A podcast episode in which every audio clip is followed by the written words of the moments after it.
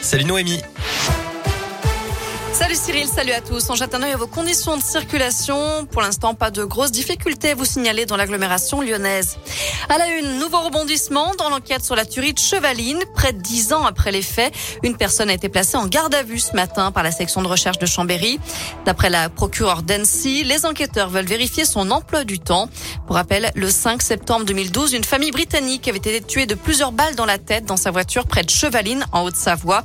Un cycliste avait également été tué. Aujourd'hui, le mystère reste entier. Une reconstitution a d'ailleurs été menée en septembre dernier sur les lieux du crime. Par ailleurs, un pôle judiciaire dédié aux affaires non élucidées va ouvrir à Nanterre le 1er mars prochain. Ces fameux code case, c'était une demande de nombreuses familles de victimes, mais aussi des magistrats et des enquêteurs. Il va donc hériter de 173 affaires non élucidées en France et 68 procédures de crimes en série. Il s'était installé sur le parking d'un supermarché à Dardilly et effectuait des autotests moyennant une trentaine d'euros par personne. Selon le progrès, un homme de 25 ans a été interpellé hier soir et placé en garde à vue. En une journée, il aurait effectué 140 autotests sur des adultes comme sur des enfants. Une activité illégale qui lui aurait rapporté plus de 4000 euros. Notez que 800 000 passes sanitaires risquent d'être désactivés à partir de samedi. Ça concerne ceux qui n'ont pas encore reçu leur dose de rappel du vaccin. Des chiffres dévoilés par le ministère de la Santé alors que la date butoir se rapproche. De son côté, le Sénat a modifié le projet de loi sur le pass vaccinal. Hier soir, la Haute, la Haute Assemblée a supprimé la possibilité pour les patrons de bars, de cafés ou de restaurants de vérifier l'identité des détenteurs du pass.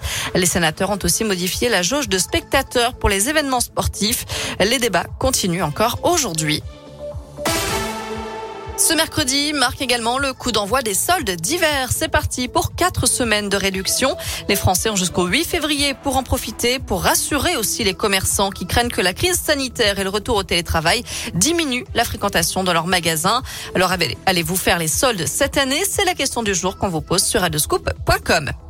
La France a procédé au départ volontaire de 5000 migrants en 2021, une procédure prévue pour inciter les étrangers en situation irrégulière à retourner dans leur pays d'origine.